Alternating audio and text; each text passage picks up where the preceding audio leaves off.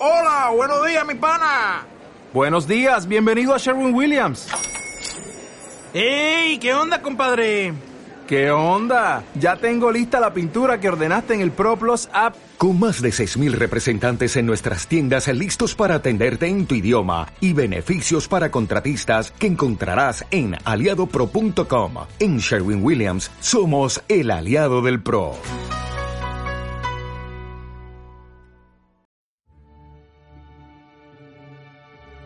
El ciclo de los días en el cielo desierto, que gira en el silencio de miradas mortales. La boca abierta aquí, tragando sin cesar tantos gritos de súplica, tantos gritos crueles. Todos los astros bailan lentamente su danza, única danza fija. Mudo estallido en lo alto, sin forma mal que pese, sin nombre, sin cadencia, perfectos en exceso, sin mácula ninguna. Bajo ellos suspendidos, nuestra ira nada vale, pues nos rompéis el alma, calmadnos nuestra sed, de quejas y deseos su ciclo nos arrastra. Fueron nuestros maestros brillantes, siempre airosos, cadenas de luz para que lastimáis los cuerpos, clavados sin escándalos en un punto del norte, con el alma desnuda, a toda herida expuesta, hasta morir, queremos prestaros obediencia. Abridnos ya las puertas, dejarnos ver los huertos y beber su agua fresca marcada por la luna, rival del forastero, la larga senda quema. Vagamos sin saber, sin encontrar un sitio. Queremos ver las flores, la sed nos ha hecho presas. Ante las puertas estamos, expectantes y heridos. A golpes la echaremos abajo si hace falta, pero la puerta es firme, no cede a nuestro empuje. Tendremos que esperar, mirarla inútilmente. La puerta está cerrada con aire inconquistable. Miramos fijamente, llorando en la tortura, aplastado la vemos por el paso del tiempo.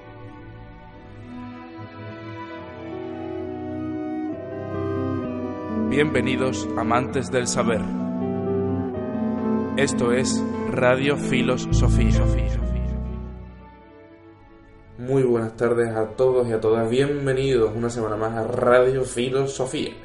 En esta ocasión vamos a tratar de un personaje filosófico extraordinariamente extraordinario, eh, uno de, los, de las filósofos más importantes del siglo XX y no se trata de otra persona que de Simone Weil, nacida en la Francia de principios del siglo XX, en el seno de una familia judía, aunque eso sí laica, sin acercarse demasiado a la religiosidad y que tan solo pudo vivir por una tuberculosis que sufrió ya en Ashford, en Inglaterra, en 1943. Esta filósofa iba a marcar su vida en el contexto histórico por la Primera Guerra Mundial, sin lugar a dudas, también por la Guerra Civil Española y por la Segunda Guerra Mundial. Estos temas ya los hemos tratado en distintos programas y no vamos a redundar en exceso en este contexto histórico. Lo que hacemos es recomendaros que atendáis a otros podcasts que hemos dedicado a ese efecto, como por ejemplo La banalidad del mal de Hannah Arendt para comprender mejor ese contexto, o en el programa, en que, programa extra en el que hablamos de la España rota, para que podáis atender también al contexto de la Guerra Civil Española y entendáis un poco mejor, sobre todo todo aquello que nos escucháis desde fuera de España, lo que fue ese principio del siglo XX para toda Europa y para el sur más en particular, por lo que nos estamos refiriendo, de esa España quebrada, de esa España invertebrada, que nos diría usted a ser, y de esa Europa eh, que se sumió en una banalidad del mal, de nuevo citando a Hannah Arendt. Para hablar de Simone Weil, eh, tendríamos que empezar sabiendo que probablemente a día de hoy se la considerase una persona superdotada, porque tenía unas altas cualidades para, para los estudios. De hecho, con 19 años empieza a estudiar en la escuela normal francesa y lo hace con la mejor nota de toda su promoción, siendo la segunda mejor nota la de Simone de Beauvoir, otra filósofa también muy importante en el siglo XX que nos va a sonar y que también podemos asociar a otras figuras como la de Jean-Paul Sartre, por ejemplo, que por cierto ignoraría la figura de Simone Weil. Simone Weil dejará, eh, finalizará, mejor dicho, sus estudios a la edad de 22 años y empezará a dar clases en distintos centros educativos. Pero en esta ocasión el contexto biográfico no lo vamos a tratar de una vez, sino que vamos a ir puntualizando paso por paso toda la vida de la filósofa para también poder asemejarla, para poder también asociarla a toda la filosofía que desarrollaría. Estamos hablando de un total de 19 libros publicados por Morten, publicados por sus amigos, entre ellos también Albert Camus, y 19 eh, libros en 34 años, que es lo que estábamos comentando. Esto sin duda nos muestra el gran trabajo que realizó como escritora, como divulgadora, Simone Weil. Sí, y además hay que tener un asunto presente. Hablamos de una autora que en principio, si la enmarcáramos, diríamos que es una autora existencialista. Es por ello, precisamente, por lo que no podemos separar su vida de su filosofía, ya que está muy marcada por la visión que ella tiene de lo que está ocurriendo en el mundo. Pero al mismo tiempo, Simón es una sección especial en toda la historia de la filosofía. No encontramos a nadie eh, que le ocurra y que sea tan marcado como Simón. Quizás lo más parecido sea Kierkegaard, que también baila entre distintas formas de pensamiento según lo que va ocurriendo a su alrededor, o más tarde Unamuno. Pero lo cierto es que ve muy condicionado lo que le va ocurriendo en su existencia y cómo va cambiando su filosofía. De hecho, al principio, tal y como has dicho, es una persona muy destacada en notas, pero también bien posicionada socialmente, una niña bonita casi que no se la puede tocar y en cambio vamos a ver cómo la empatía que siente hacia los otros y hacia lo que ocurre a su, alrededor hace que no solo cambie su forma de vida, sino también su pensamiento y con ello nos legue una filosofía que está siendo recuperada en la actualidad, ya que es tan extraño este caso que prácticamente quitando personajes como Camus pasó desapercibida para muchos que no la entendían. Era un espíritu excepcional. Han mencionado Raquel el existencialismo y una de las cuestiones también que nos diría Sartre sobre el existencialismo es que es un humanismo. En Simone Weil no podemos ver ese, existencialismo de un modo tan claro, pero sin lugar a dudas sí que vemos un humanismo, que lo vamos a ver cómo se desarrolla a lo largo de su vida, pero cabría decir que es un humanismo en el que el punto no se encuentra en las personas en tanto que sujetos corporales y biológicos, sino que estamos hablando de entidades, de personas, que sienten, padecen, sufren y que tienen un, un alma tortuosa que vive en esta realidad y que vive en este mundo. También a Simone Weil se la va a asemejar a algunos místicos por esa capacidad que tenía de ver a las personas como algo más que estrictamente carne y hueso. De esto también hablaremos más adelante en Radio Filosofía para poder entender un poco mejor todavía lo que era este misticismo eh, y asociarlo también a algunos procesos chamánicos. Dejando esto de lado y siguiendo con la vida de Simone Weil, después de pasar tres años en ese liceo, después de tratar con personas como mm, Trotsky, que venía desde la Rusia revolucionaria a hablar de Lenin, a hablar de Stalin, eh, encontraremos que Simone Weil, a la edad de 25 años, se encuentra eh, trabajando en una fábrica de Renault, de lo que conocemos en español como Renault, eh, para poder comprender mejor de qué manera sufrían los trabajadores la alienación.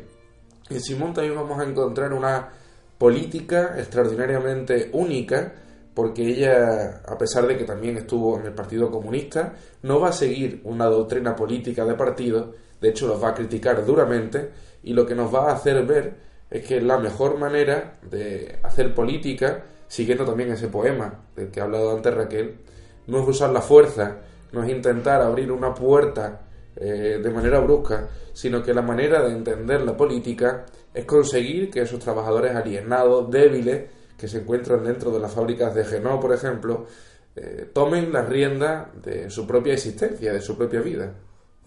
Es que en ella encontramos, yo diría a mi juicio, un existencialismo y un humanismo real. ¿Qué es lo que ocurre? Que estamos acostumbrados a entender el existencialismo en términos como los de Sartre o Camus también que lo hemos tratado, pero en cambio en ella por una parte se da lo que llamaríamos existencialismo cristiano, más afín a lo de Kierkegaard, pero al mismo tiempo un humanismo especial. Porque eh, por un elemento que solo seguramente se da en ella y que es lo que hizo que muchas personas admiraran especialmente a Simón. Y es el hecho de que a ella hay varios puntos que le impresionan demasiado y que es lo que hace que cambie su vida dando un vuelco brutal. Por una parte, eh, como persona curiosa, siempre fue una ansiosa eh, buscadora de la verdad.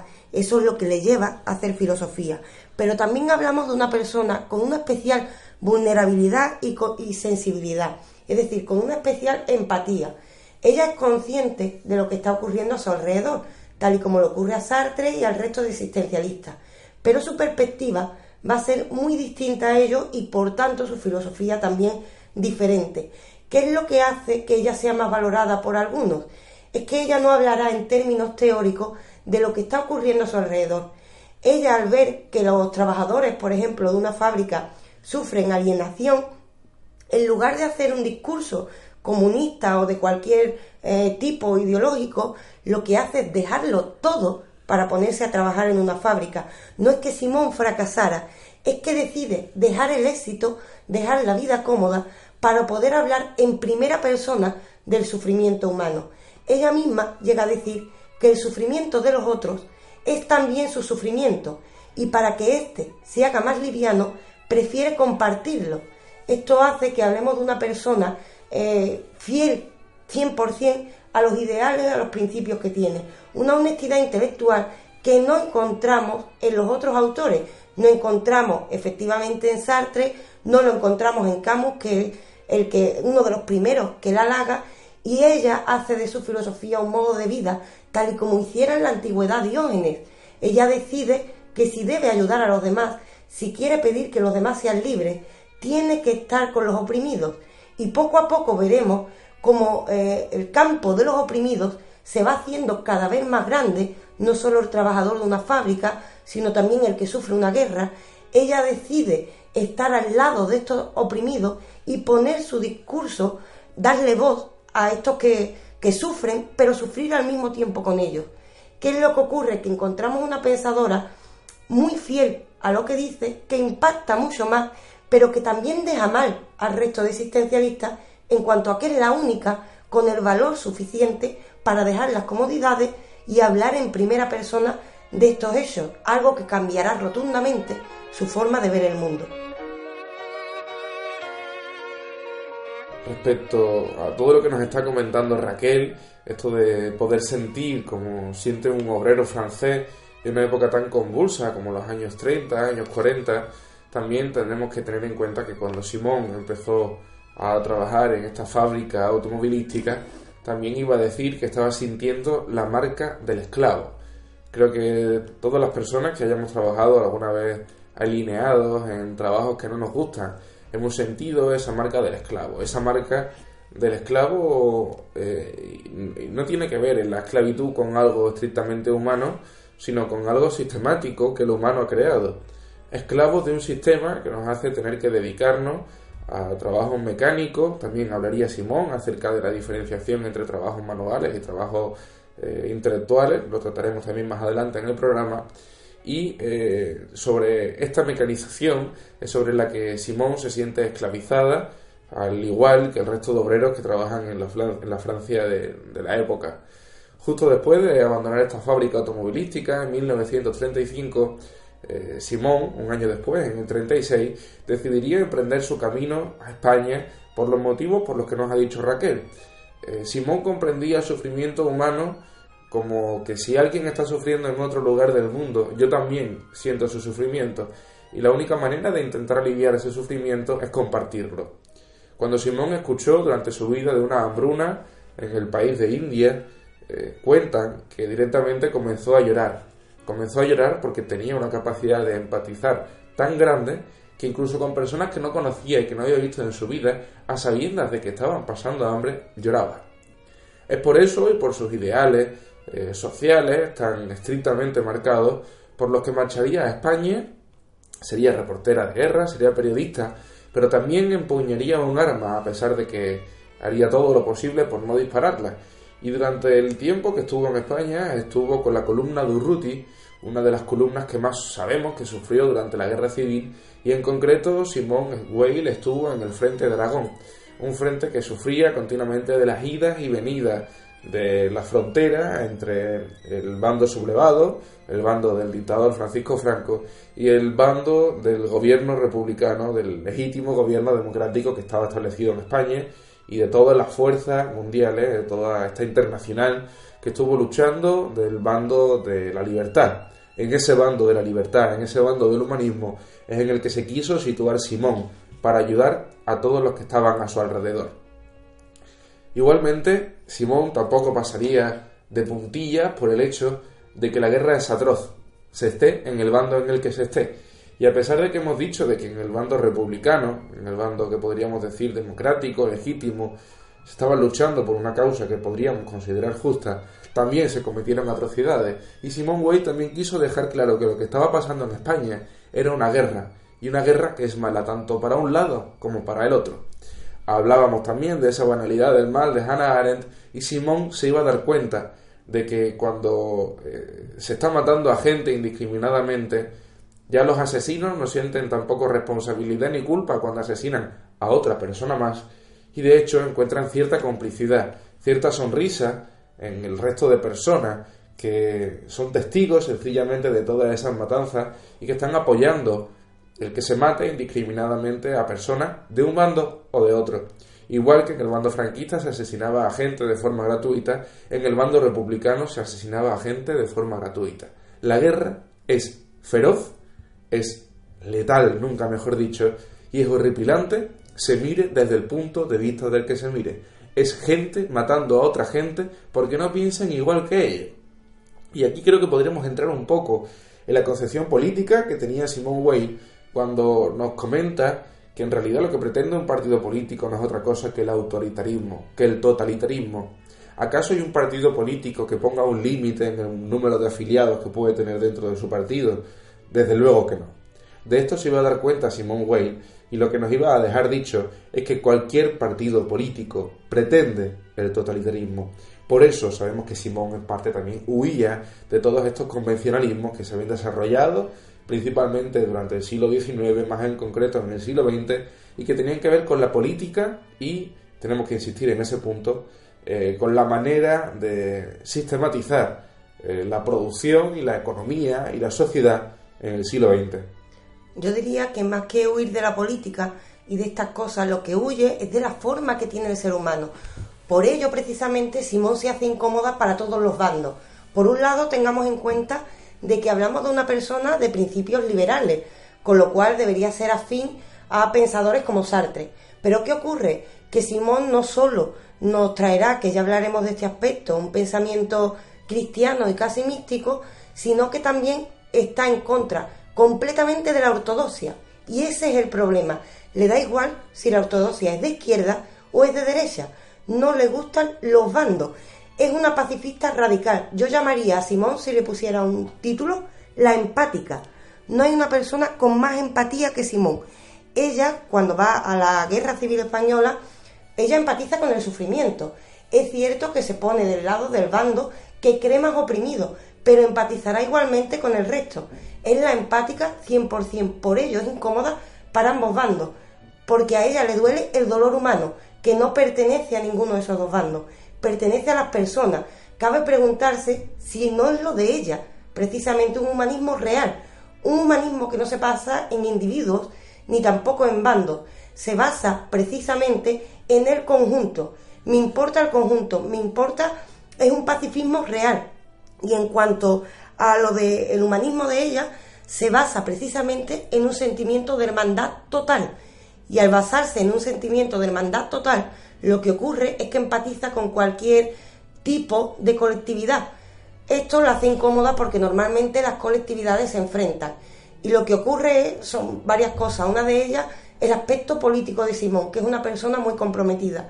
Como has dicho, ella es una persona de ideales revolucionarios, realmente. Pero cree que las revoluciones de aquel momento, sean de izquierdas o sean de derechas, se hacen mal porque están en manos de partidos políticos y precisamente nos da un mensaje que casi que apunta a nuestro tiempo, parece que se está adelantando al futuro y dice que el ser humano nunca será libre políticamente y socialmente mientras haya partidos políticos, ya que cuando hay un partido político, ese partido, esa colectividad, mira por su propio beneficio. Al mirar por su propio beneficio, no mira el colectivo, que es lo que le importa a ella. Ella llegó a decir, como hemos dicho ya, el dolor del mundo es mi dolor. Y en el mundo también están los que no piensan como yo.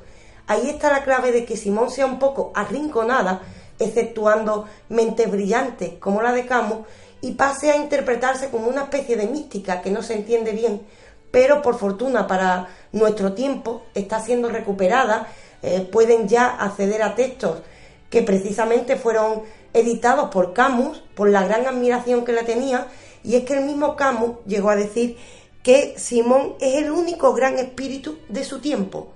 Era una persona muy admirada por esta valentía de salirse de toda norma, incluso siendo liberal no cabe encasillarla. Por ello podemos decir que la senda más parecida a la de Simón sería la que años más tarde sigue Unamuno, pero ni siquiera hasta la altura. Simón encarna precisamente todo esto que está diciendo, tanto que cuando ella empieza a trabajar para ponerse en el lugar de los que están alienados y los que sufren el, bueno, las condiciones denigrantes del trabajo, lo que hace eh, lo que le ocurre es que le cambia la vida completamente porque empieza a tener experiencias de carácter místico.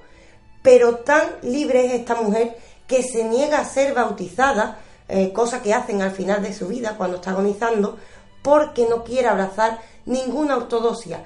Estas experiencias de carácter místico se deben a que empieza a sufrir en su cuerpo el mismo dolor que los otros. También hablando de este mismo dolor, sabemos que en el momento en el que acaba la Guerra Civil Española, con resultados catastróficos para la libertad, eh, Simón regresará a Francia, pero una Francia que en poco tiempo empezará a ser ocupada por las tropas nacionalsocialistas alemanas, por los nazis. Así que se verá obligada a huir de la capital de Francia, de París, y desplazarse en 1941 hasta la ciudad de Marsella. Aquí va a seguir desarrollando trabajo físico. Aquí Simón va a empezar a desarrollarse en el trabajo agrícola. ¿Por qué Simón tiene que huir de París? Pues, como decíamos al principio, Simón tiene ascendencia judía y no era considerada evidentemente aria por los nacionalsocialistas. De hecho, su familia emigró directamente a Estados Unidos. Este también es otro punto de inflexión para Simón. ¿Por qué Simón no emigra a Estados Unidos? Porque está con los trabajadores del campo que están sufriendo las consecuencias trágicas de una guerra y se quiere quedar ahí, con las personas que están sufriendo, para ayudarlas, en cierta manera, no a librarse de ese sufrimiento, porque hay ciertas situaciones en las que es imposible, sino para ayudarlos a hacerlo más liviano. Una persona que no tenía ninguna necesidad de sufrir, se queda a sufrir para poder ser de apoyo a las personas que la rodean. Y ya no solo para servir de apoyo, sino que en ese mismo apoyo que ella prestaba a otras personas encontraba una razón de ser existencialista. También cuando Raquel nos comentaba esto del misticismo que rodea, que muchas veces nos comentan sobre Simone Weil, de hecho una de las primeras cosas que haciendo una búsqueda sencilla en Google vamos a poder encontrar, el misticismo en realidad se trata de una trascendencia, eh, y una trascendencia, porque también lo hemos comentado, Simón no se basa exclusivamente en lo carnal, no se basa en la carne y el cuerpo, no se basa estrictamente en un ser eh, atómico, sino que se basa en un ser que está más allá. Por eso es capaz de sentir el dolor de alguien que está en India y que no conoce y que no ha visto en su vida.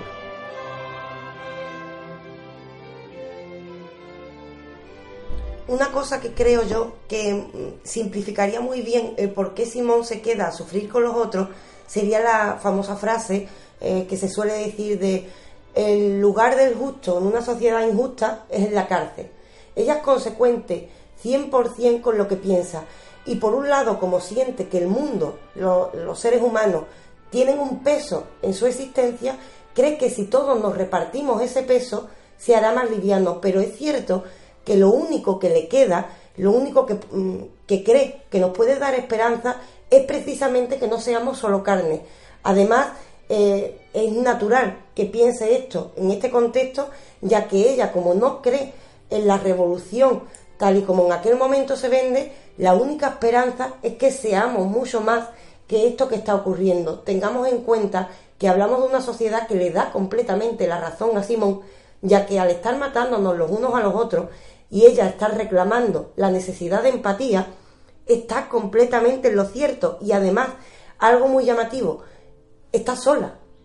Ella está completamente sola en este tipo de actitud. No vamos a encontrar eh, otro pensador al que le ocurra esto. Esto hace que Simón, eh, podemos creer o no en esas experiencias místicas, pero que su mensaje sea completamente verdadero. Y en cuanto a las experiencias místicas, no nos tiene que sonar algo tan extraño. En el fondo no estamos hablando de que Simón se acueste en la cama y vea a Dios aparecer. No estamos hablando de eso. Estamos hablando de que la empatía le supera, que soy capaz de sentir lo que siente el otro. Pregúntese eh, las personas que nos escuchen si no les ha ocurrido esto cuando sufre su hermano, cuando sufre su hijo.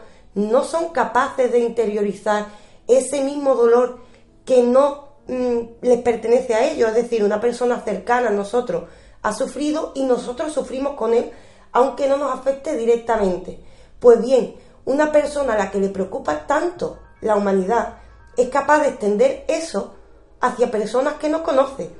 Y además, algo muy llamativo es que ella empieza a creer en una divinidad mm, que ayuda a interpretar de cierta forma este tipo de experiencias, pero tampoco estamos hablando de una divinidad en sentido cristiano, judío o un papel determinante. Si ella si habláramos de una mística eh, como tenemos la imagen clásica, eh, se hubiera acogido perfectamente a la religión, hubiera entrado en un convento, hace ayuda humanitaria y aquí se acaba la historia.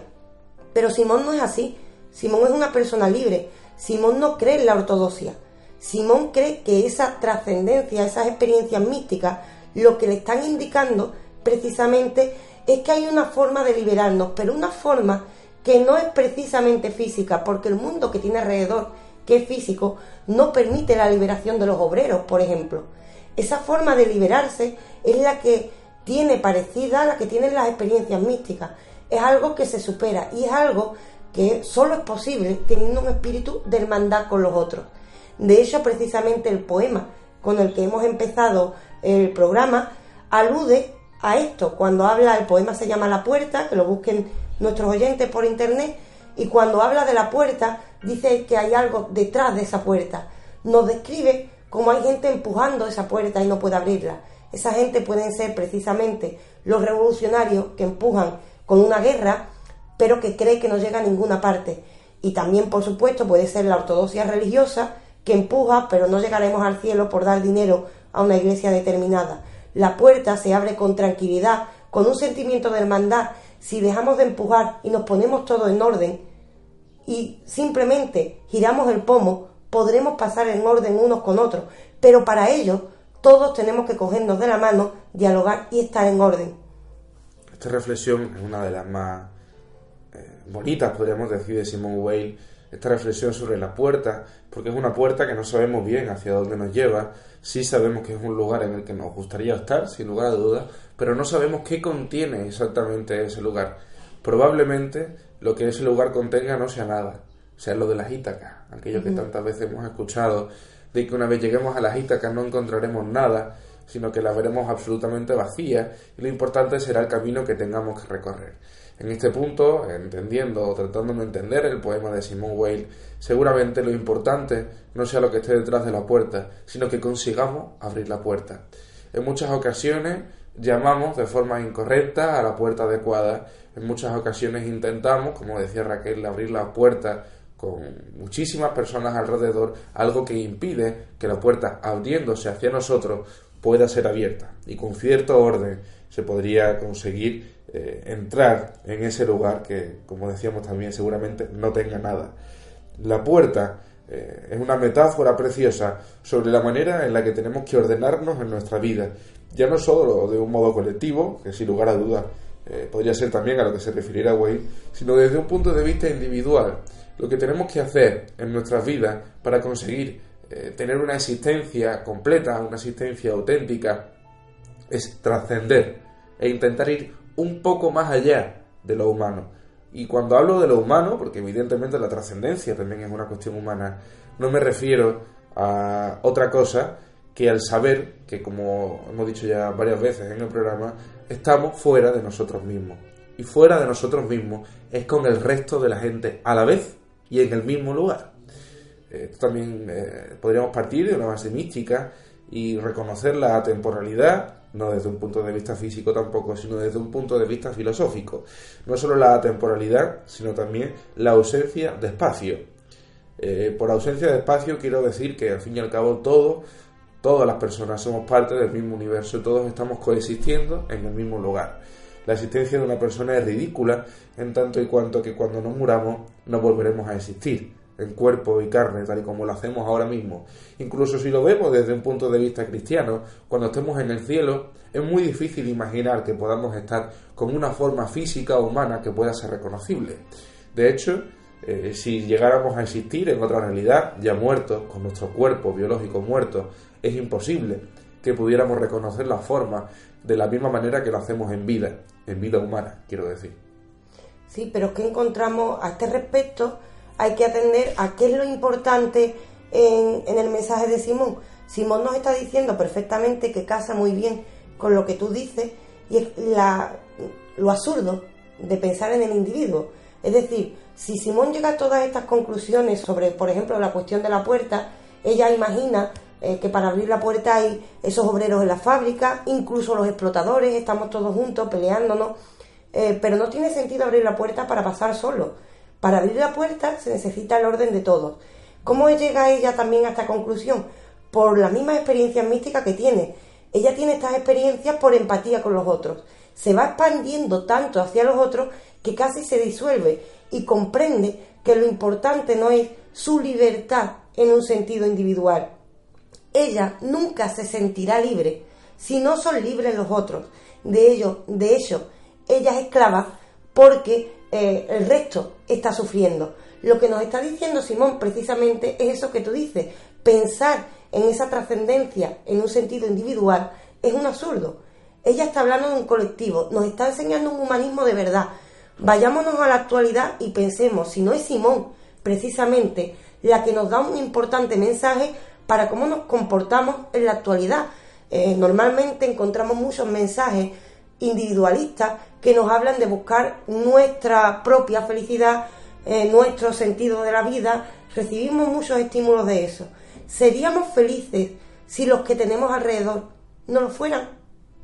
¿Seríamos felices de verdad o viviríamos en una fantasía, en un matriz? Esto es lo que nos enseña Simón.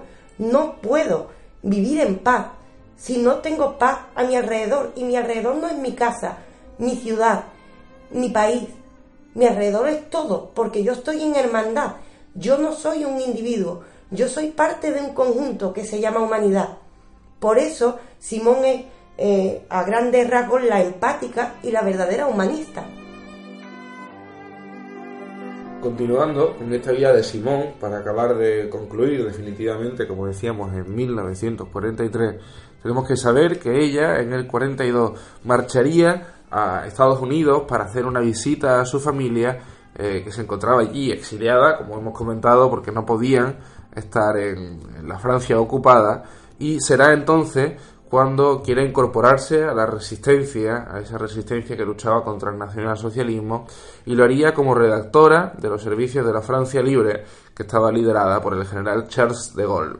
Sería en 1943 cuando dejaría de pertenecer a esta eh, asociación y eh, a la resistencia francesa, mejor dicho, y cuando marcharía a Inglaterra, en concreto a la ciudad de Ashford, ciudad que acabaría acogiendo la muerte de nuestra filósofa debida, debido a una tuberculosis.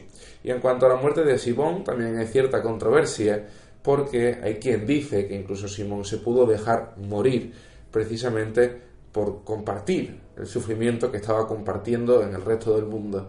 Ese sufrimiento eh, no encontró forma de paliarlo y no hablamos ya de un remedio médico, sino que hablamos, volviendo a las mismas palabras de antes, de un remedio místico a toda la enfermedad que ella había podido tomar del mundo, ya no solo por la tuberculosis, sino por toda eh, la maldad, por toda la, eh, la avaricia, por todo el egocentrismo también y por todo ese individualismo que tenía contagiado mortalmente al mundo que le rodeaba.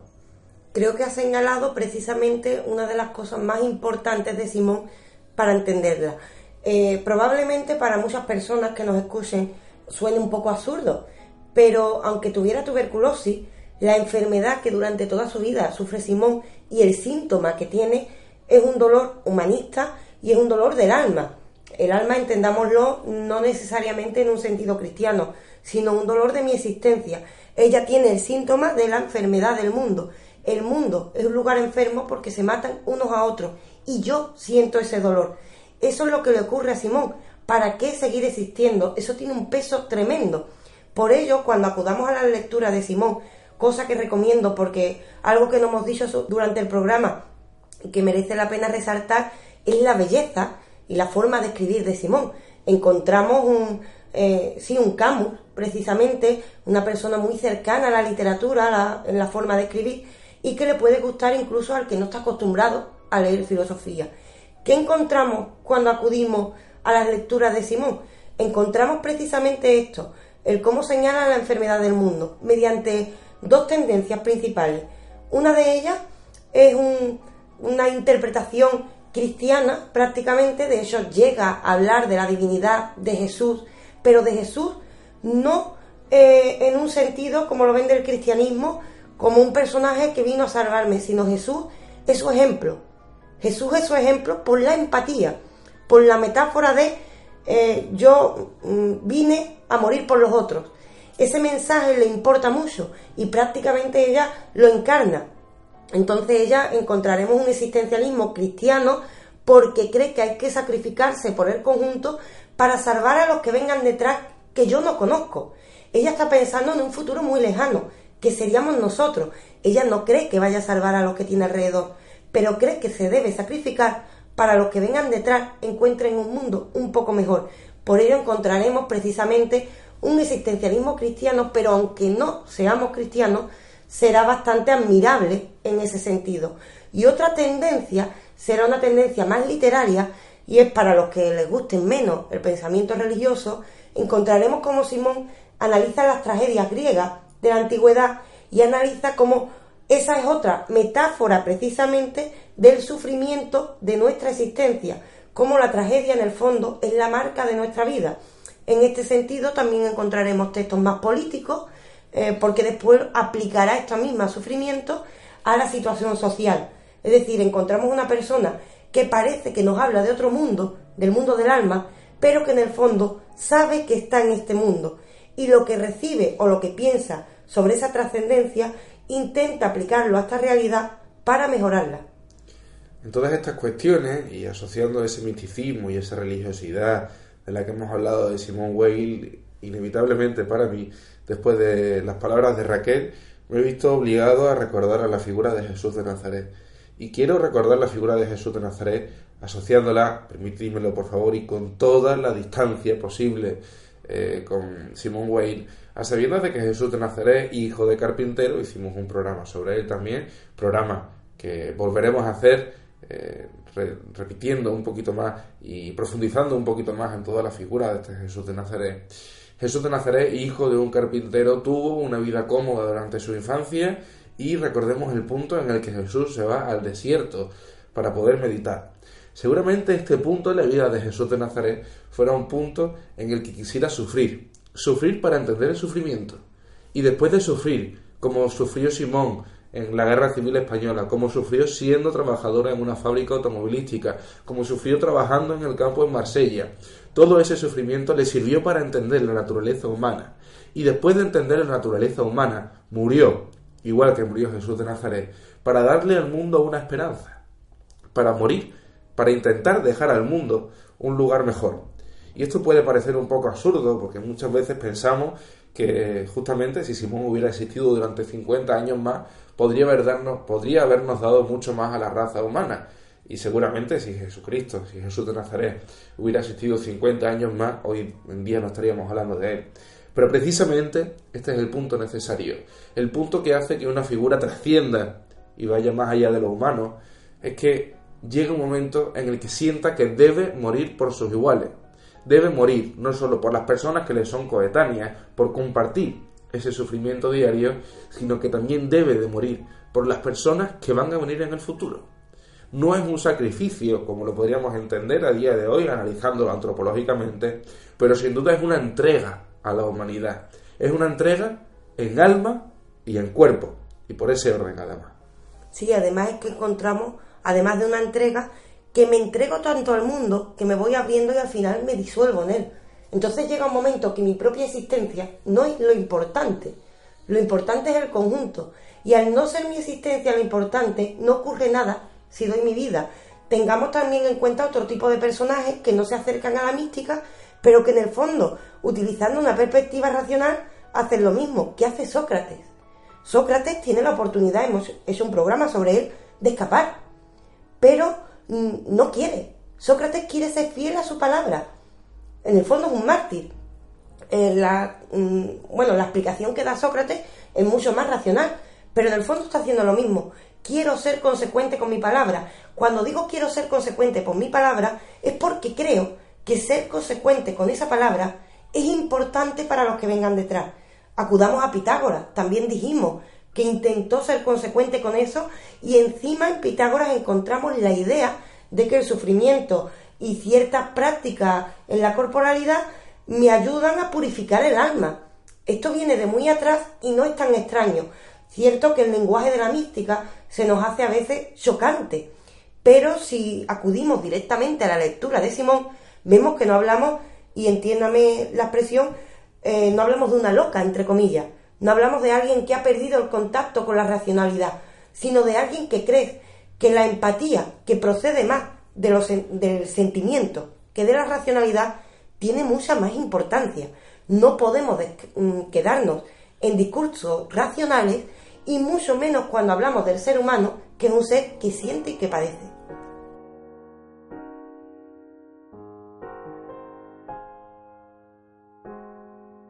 Pues bien, queridos y queridas oyentes, llegando ya al final del programa, lo que toca es profundizar, bueno, más que profundizar, es esquematizar aquellos puntos fundamentales en la filosofía y en la vida de Simone Weil, para que podamos irnos con una idea absoluta sobre lo que en realidad esta filósofa eh, nos ha legado y sobre lo que esta filósofa fue en vida. Hemos mencionado uno de los puntos que podemos considerar más importantes de su vida y es la empatía, porque en base a esta empatía va a desarrollar el resto de su filosofía. Hemos hablado de la empatía en los casos concretos de esa hambruna de India, de la guerra civil, de los trabajadores en Francia y en la Francia ocupada. Eh, vamos a encontrar una persona profundamente eh, concienciada con el tener que dar, con el tener que ayudar a la persona que está enfrente, porque también, como nos ha dicho Raquel, hay como una, eh, como si, como si nos diluyéramos directamente dentro de ese humanismo exacerbado en el resto de las personas que rodean. Y como yo no soy solo yo, y también estoy compuesto por las personas que me rodean en la sociedad, parte de mí tiene que estar con ellos, y parte de ellos, sin que yo quiera, está dentro de mí. No puedo librarme de la empatía, no puedo librarme de intentar hacer el bien a las personas que me rodean, porque las personas que me rodean también soy yo y su bienestar es mi bienestar. Al igual que el mío, intento también que le reporte bienestar al resto. Y además algo, eh, otra cosa que rescataríamos de Simón que nos sirve para la actualidad es eh, encontramos otras místicas de este tipo. ¿eh? recordemos a Edith Stein, que también anda entre la filosofía y la mística. Podemos recordar a Santa Teresa, por supuesto, que también tiene una fuerza bastante especial en este aspecto, pero en ella encontramos algo muy particular. Tiene esa otredad de la que tú señalas, esa empatía. Hicimos un programa sobre la otredad, invitaría a que lo escucharan también, pero al mismo tiempo tiene los pies en la tierra. Es capaz de estar en el más allá y de estar aquí, porque esas experiencias místicas no le hacen olvidar qué es ella, ella es un ser humano que siente, sufre, padece y esto lo que hace es que al necesitar tener esa empatía con todos, no puede abrazar una ortodoxia concreta. Con lo cual vamos a encontrar cuando busquemos, por ejemplo, en Google a Simón, aunque veamos que pone mística cristiana, en el fondo a ella se le bautizó cuando estaban en el hecho de muerte.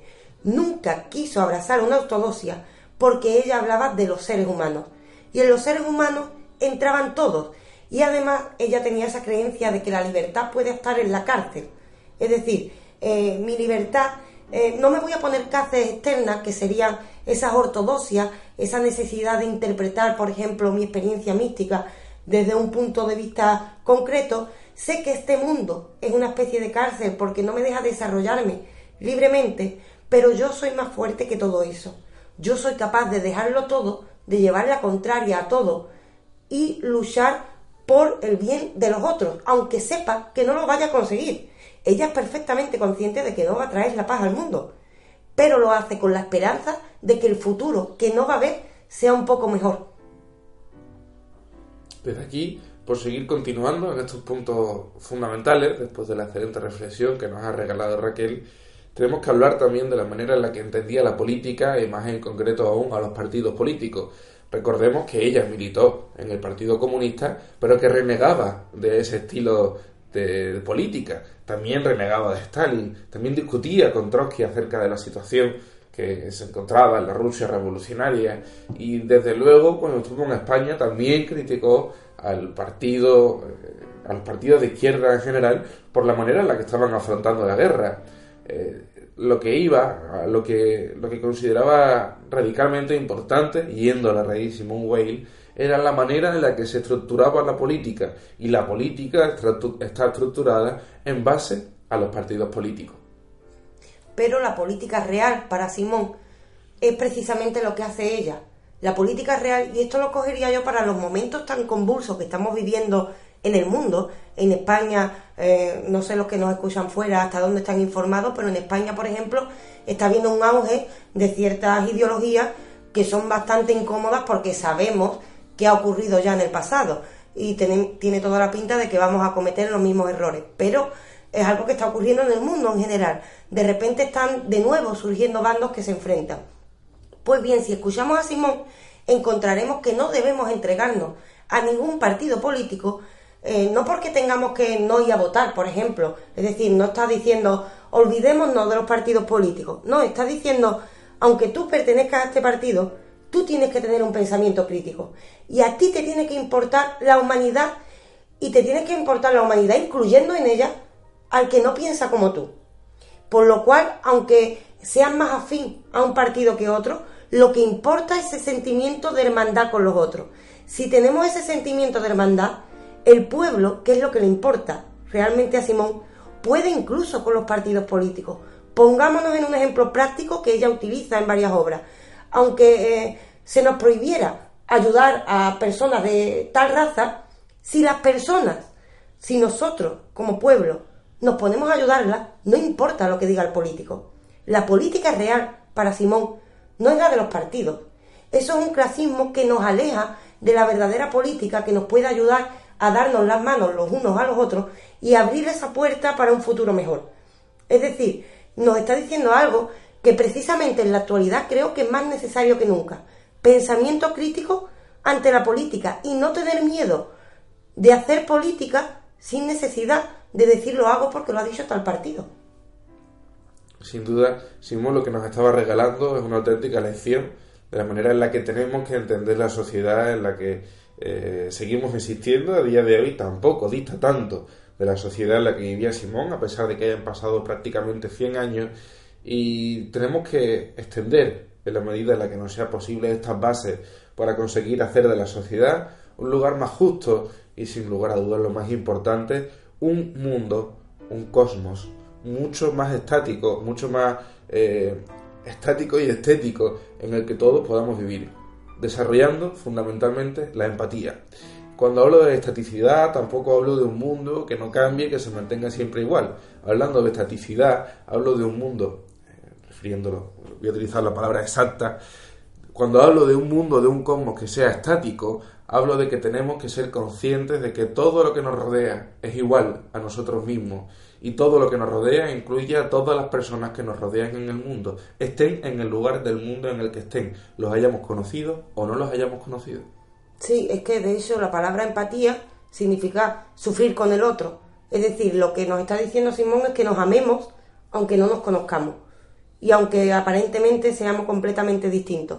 Creo que el mensaje más importante que nunca es cierto que en este podcast no hemos tocado toda la filosofía de Simón porque es imposible, ella de hecho tiene un tratado sobre qué es ser una persona, eh, ya lo tocaremos estas cuestiones en futuros programas para la siguiente temporada, pero en el momento en el que estamos viviendo, en el que hay tantos enfrentamientos en todos los lugares del mundo, recordémonos que ante todo somos humanos. Antes que partidos políticos, digamos, más que ser eh, comunista, trotskista, no importa, somos humanistas. Con esta lección maravillosa, creo que podemos ir cerrando este podcast sobre Simone Weil, recomendándoos, por supuesto, que tendáis a la lectura esas 19 horas que os comentábamos de Simone Weil, editada por sus amigos, eh, principal editor de las obras de Simone Weil, también lo hemos dicho, Albert Camus, en español Albert Camus, en francés, otro filósofo fundamental también para entender la historia de Europa eh, a partir del siglo XX y para entender ese, ese existencialismo que en Francia se fraguó de la mano de otros grandes filósofos españoles y en general de filósofos europeos que nos estaban que estaban empezando a cobrar conciencia sobre lo que el ser humano tenía que ser eh, huyendo del capitalismo que se estaba eh, radicalizando. Y con tanto amor y con tanta empatía no nos queda más remedio que regalaros a vosotros también un poco del amor que Raquel y yo tenemos por toda la humanidad. Queremos que lo toméis nosotros con vuestros comentarios, incluso con tan solo un me gusta que le dejen a una publicación, estamos recibiendo, aunque no lo creáis, un poco de vuestro amor.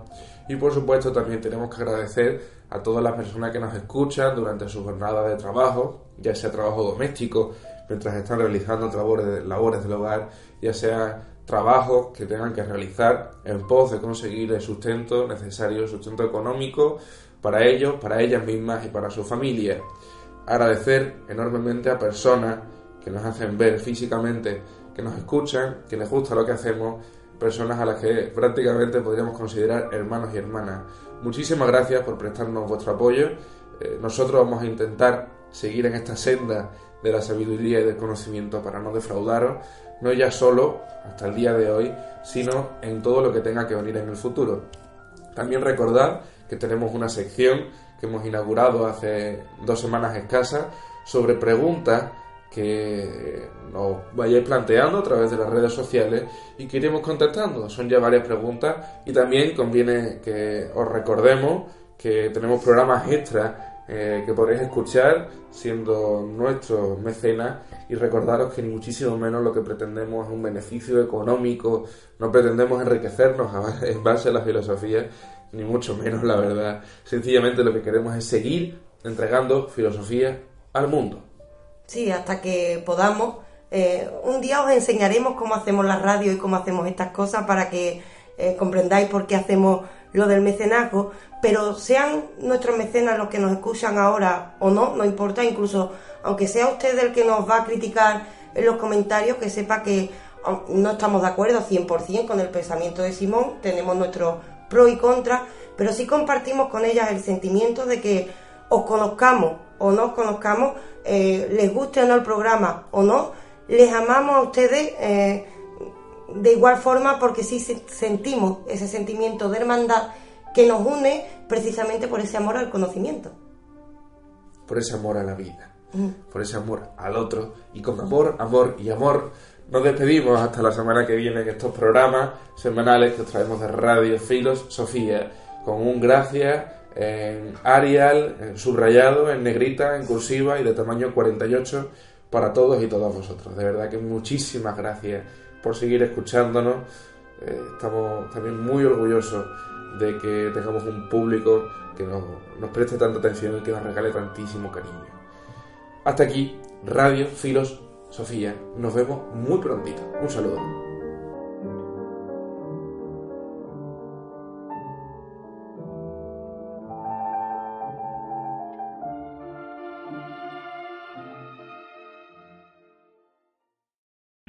O'Reilly Auto Parts puede ayudarte a encontrar un taller mecánico cerca de ti. Para más información, llama a tu tienda O'Reilly Auto Parts o visita oreillyauto.com.